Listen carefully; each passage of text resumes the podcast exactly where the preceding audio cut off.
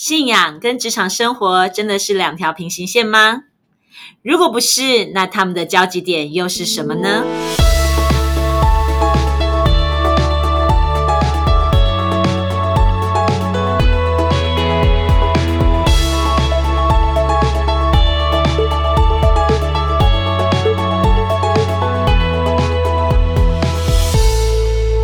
？Hello，大家好，欢迎再一次来到不一样的思路。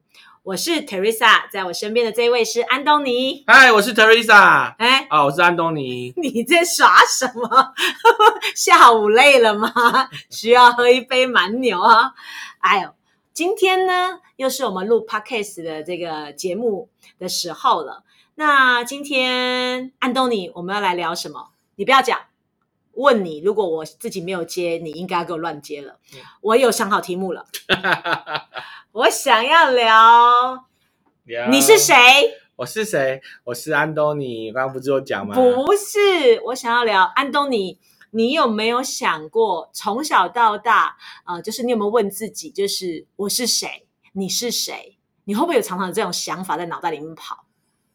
嗯，我常常觉得我应该是无敌铁金刚的操作的那个人。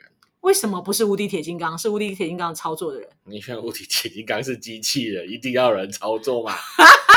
你这个小朋友的那个脑袋真的是太聪明了。如果是我，还有大部分的小朋友都是在想的是，我要当无敌铁金刚。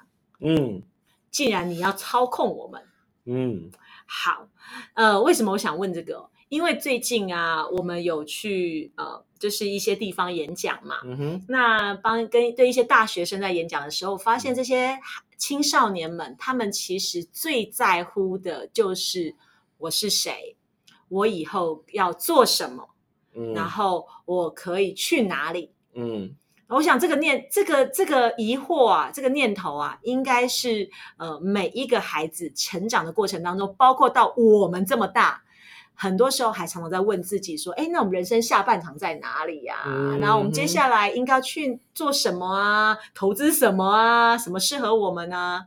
应该常在问这个吧？嗯，你遇到的都是比较上进的啦。啊啊，不然你遇到的是我什么？遇到他都说，他都你要问他我是谁，他你是谁，他就讲说哦，我是某某人的男朋友啊，我是某某人的女朋友啊。嗯你要去哪里哦哦，我今天刚翘课啊，我现在正要去看漫画啊，我要去打球啊。我知道了。这叫物以类聚。我是上进的人，那你我们就不多说了啊啊啊！我也很上进，好不好？不过我觉得啊，我刚刚认识安东尼，大概应该是五六年前吧。嗯，那时候的你，你的形象还蛮鲜明的，诶就是嗯你是一个很厉害的营运长。然后呢，经营管理公司，还有包括跟厂商谈事情，好像你都是一个很有商业脑袋，然后呃眼光独到，就是很厉害的人。嗯你的形象很鲜明，嗯，但是我怎么越认识你，我觉得你好像越派气，哪里哪里哦？哪里有就是？跟外面的形象不太一样。我本来觉得你应该是那种做事精明干练，然后有系统、有目标、有规划，然后就是呃每一件事情都要精准到位、明确。可是我越认识你啊，包括其实我们做了很多测验，在测我们是谁嘛。你完全是一个自由不羁，外加是一个天马行空。基本上，如果我从那个报告上来看，你应该是在天上飘，就是随时随地会飘不见的人。可是你做的事情怎么会一百八十度的不一样？这我也很好奇啊。事实上，你前面讲的，我做事非常精准、有效率，然后一板一眼，所有东西都在轨道上运行。我现在做事也还是这样子，但是我这样做的时候呢，嗯哼，我的脾气特别暴躁跟不耐烦，哦，怎么嗯说？多说一点，来来来。因为我觉得这个是我在职场上整个在经营一路走来，因为我做营运嘛，所以我所有的数据分析，包含我在规划可能今年的年度计划、两年后的年度计划，它都是要被非常精准的计算。然后还有很多的行销策略，有很多的数据分析，它都必须要非常非常仔细的去检验。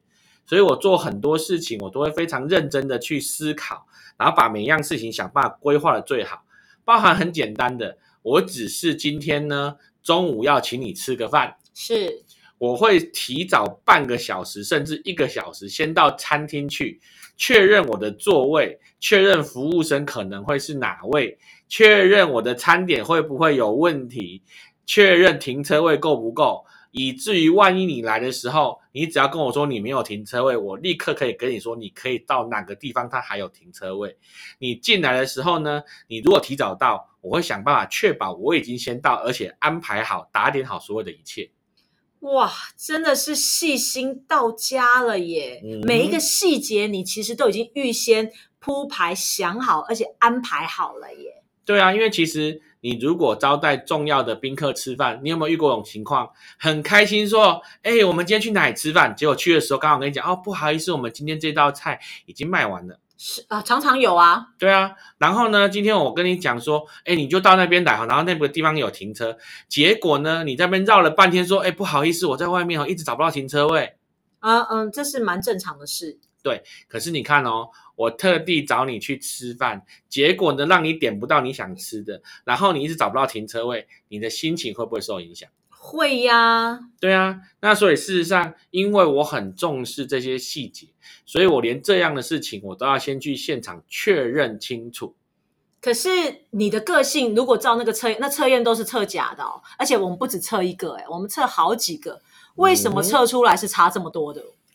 嗯，为什么差这么多？好，你故意写相反的嗯，其实也没有，我没有，我没有耐心写相反的东西。哦，那怎么回事？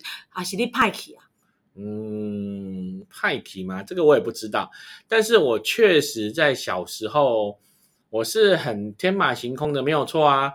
因为事实上，我小时候什么都可以玩，玩什么？你玩什么？就是呃，因为小时候家里大家比较忙，然后所以我都自己一个人玩，我就可以那个自己拿了一堆圆珠笔跟一堆竹筷子。然后就可以把它想象成是两个国家，然后两军对战，然后我就自己会去安排兵棋啊，然后哪个部队怎么跑啊，哪个部队怎么玩啊，嗯哼，你玩的跟我不一样哎、真的差蛮多的。嗯然后小时候那个外面有那个工地嘛，他们有沙堆啊，对，然后我就是去沙堆里面把它加水，然后就开始去盖那个道路啊，然后有山洞啊，然后那个盖好了之后，然后再假装用石头假装是呃什么坏人走过去，然后我再把那个山洞整个炸掉啊，然后让那个山洞塌下来这样。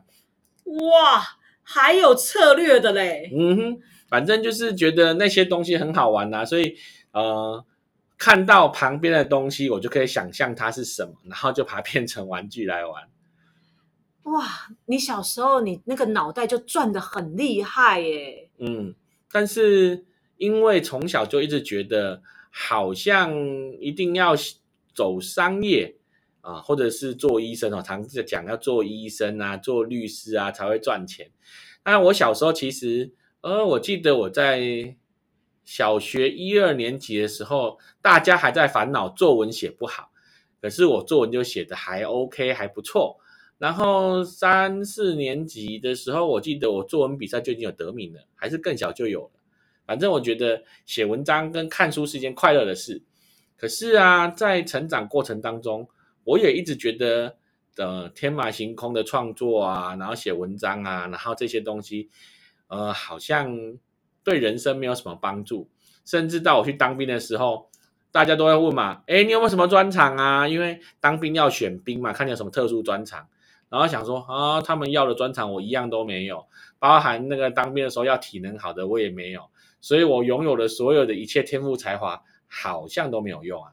嗯，那后来你怎么会走上商业这条路？嗯，我退伍之后我就进进了那个呃便利商店啊，然后在里面发现大数据分析啊，然后竞争策略啊，然后有很多的东西，这个方式它是可以赚钱的。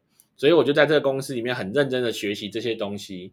那我就开始学习大数据分析啊，然后看他们是如何做竞争策略啊，然后如何做人人的呃组织管理啊，然后财务规划啊，我就全部都调到这里面去去研究这个东西，而且我做的还蛮好的。这个是不是跟你小时候其实你在玩那个堡垒啊，然后带兵啊，其实是有一点点相关的？嗯，如果是现在回想起来，它确实是相关，但是我那个时候是好玩，并没有真的要这么精准的去算什么策略，因为其实对我来讲，我是蛮讨厌数学的。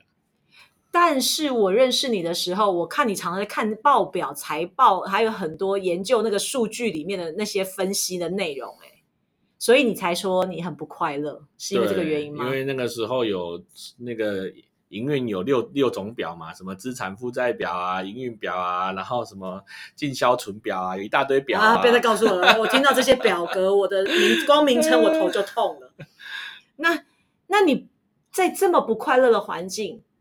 是不是就刚好符合人家说的兴趣就是兴趣？它其实跟工作其实两回事的，所以你工作痛苦是刚好而已。嗯，所以很多人讲啊，兴趣能当饭吃吗？不行嘛。所以你就是要想办法好好的学习怎么赚钱啊。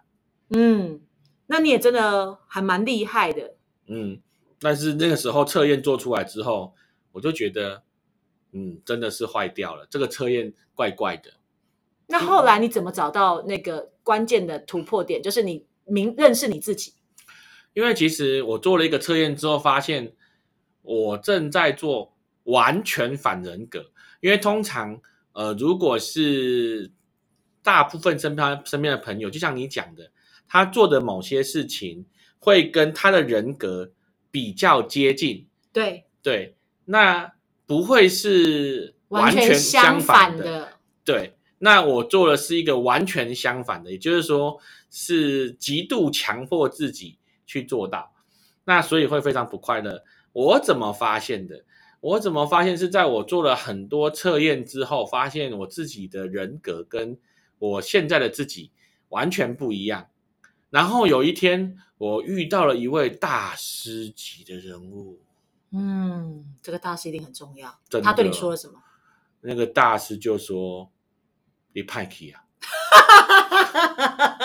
就这么简单的一句话。因为我做了有什么什么复原动力啊，然后什么钙什么谱啊，然后还有什么那个什么理财的啊，反正啊像 DI 什么的也都有啊，还有酒什么的人格啊，这些我通通都做过啦。做出来之后跟我。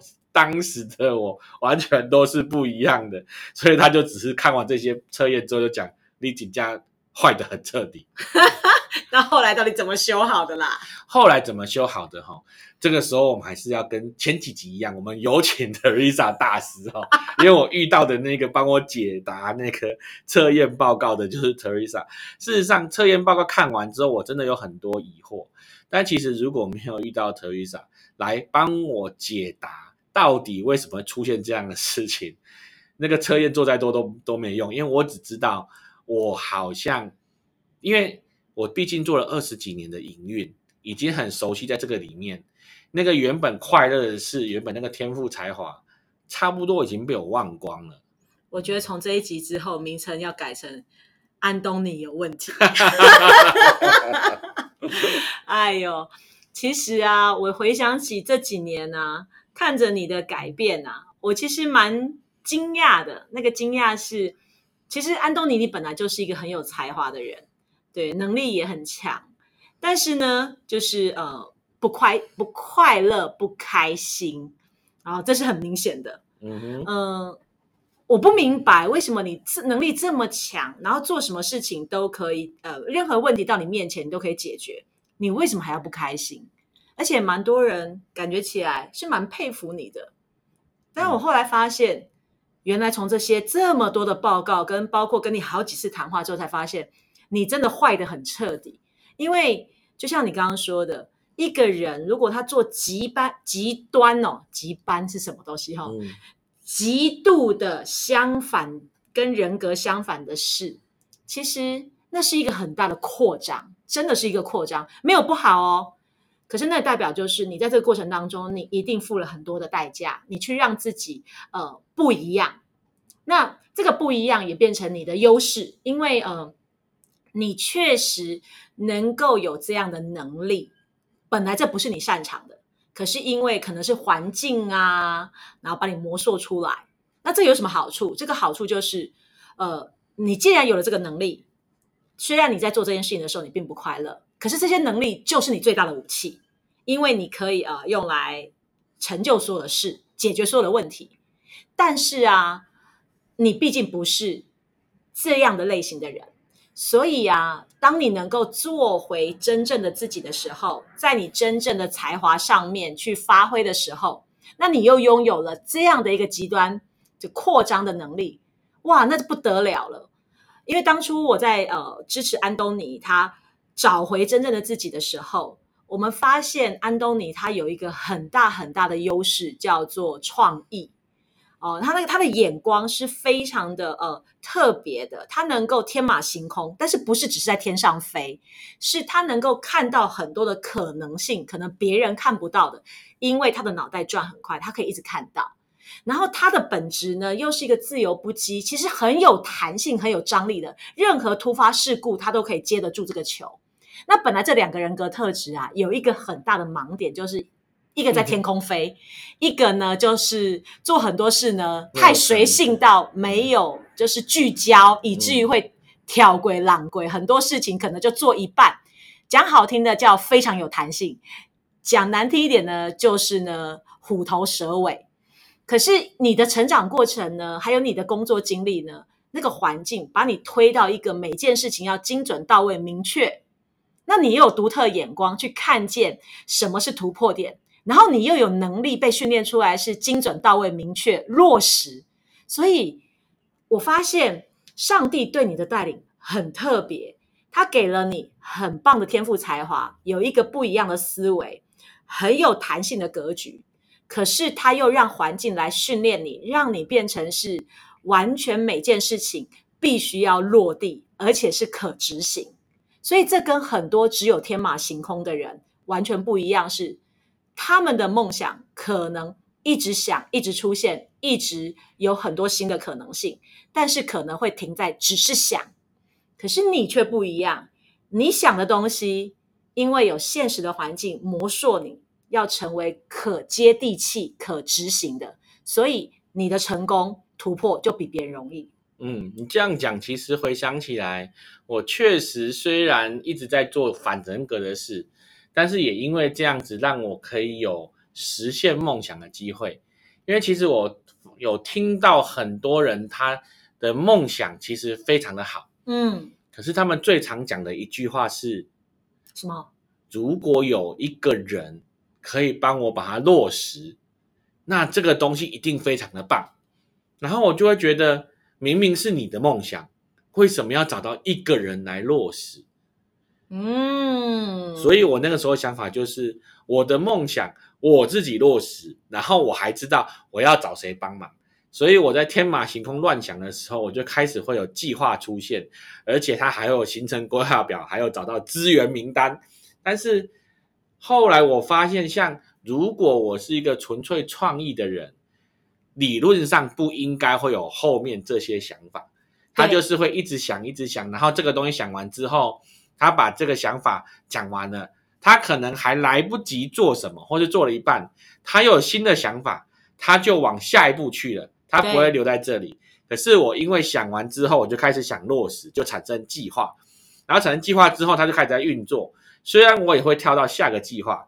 可是我就会变成是这个计这个天马行空的想法，跟下个天马行空的想法，因为我有计划，而他的计划就必须要连贯，所以他慢慢的就一步一步的去实现。你刚刚讲到一个很重要的关键点，你说有非常多的人都在想的是，如果有一个人帮我执行，就可以实现我的梦想。可是你知道吗？你的梦想为什么是别人要实现？还有，就算有人愿意帮你实现，但是你觉得他都能够做到你梦想的精髓吗？所以我们当然可以团队合作嘛，因为要分工合作。可是有一个态度很重要，那个态度就是我的人生我要负百分百的责任，因为这是我的渴望，这是我的梦想。那为什么是责任在别人的身上呢？嗯，你说的很好。所以我的梦想，我百分之百找到 Teresa 帮我实现。什么东西？你这乱来！人家说对的事要找对的人啊。不过我觉得你刚刚讲那个点哦，就是我要补充的另外一个点。呃，我们确实是有不同的人格特质，跟不同的才华、不同的能力。所以呃，神创造我们每一个人，也不要我们只是单打独斗，自己一个人独自的活着，所以做所做完所有的事情。因为这不是上帝创造我们来到这世界的目的。可是呢，我觉得很有趣的地方是，他想要训练我们的是什么？他想要训练的我们的是，让我们每一个人透过我们的旅人生旅程，去找到、认识、明白、知道真正的自己是谁，什么是我们的天赋才华。那我们也除了认识自己之外，我们要认识。我们的伙伴、我们的家人、我们的关系，他们是谁？以至于我们可以欣赏自己，我们也可以欣赏他们。然后这中间的差异，就变成我们彼此合作的关键点。我可能做不来的，maybe 你擅长，你来做，因为交给你来做，你也会有成就感。然后你不擅长的，我擅长，我来做，我也会有成就感。我会发现，这个对我来讲很简单。可是我的很简单，原来可以帮到你；你的很简单，原来可以帮到我，这样不是很美好吗？但是这样子的模式的前提是，你首先要真的知道自己是谁。对，没错。所以啊，我常常在说的一句话就是啊，呃，这个世界没有人理所当然应该要知道你是谁，但是有一个人，他绝对有责任，就是自己。嗯哼，当我们知道自己是谁。我们就能够帮助别人知道我们是谁，以至于我们可以知道如何与他们合作。他们知道可以如何与我们合作，与我合作。那当然，我愿意了解我自己，我当然会用同样的态度去了解你，因为很正常啊。这就是我研究我自己之后，我才会有机机会跟才会有那个能力跟动力去研究你嘛。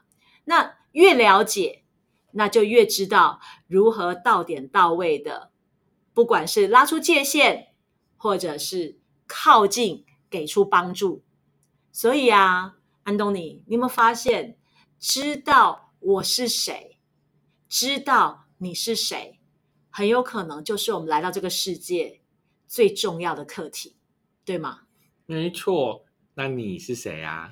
我是泰瑞莎。哦，那我是谁啊？你是安东尼？不对，我是时间的管理者。我要跟你说，这一集的时间快要到喽。你好烦哦。好吧，那确实哦，我们也不能讲太长，以免哈观众现在就睡着了。好，我们在 p o c k e t 上一定要快很准。好，虽然我常常开口一讲话就不不不不不不不，不知道多久去了。好。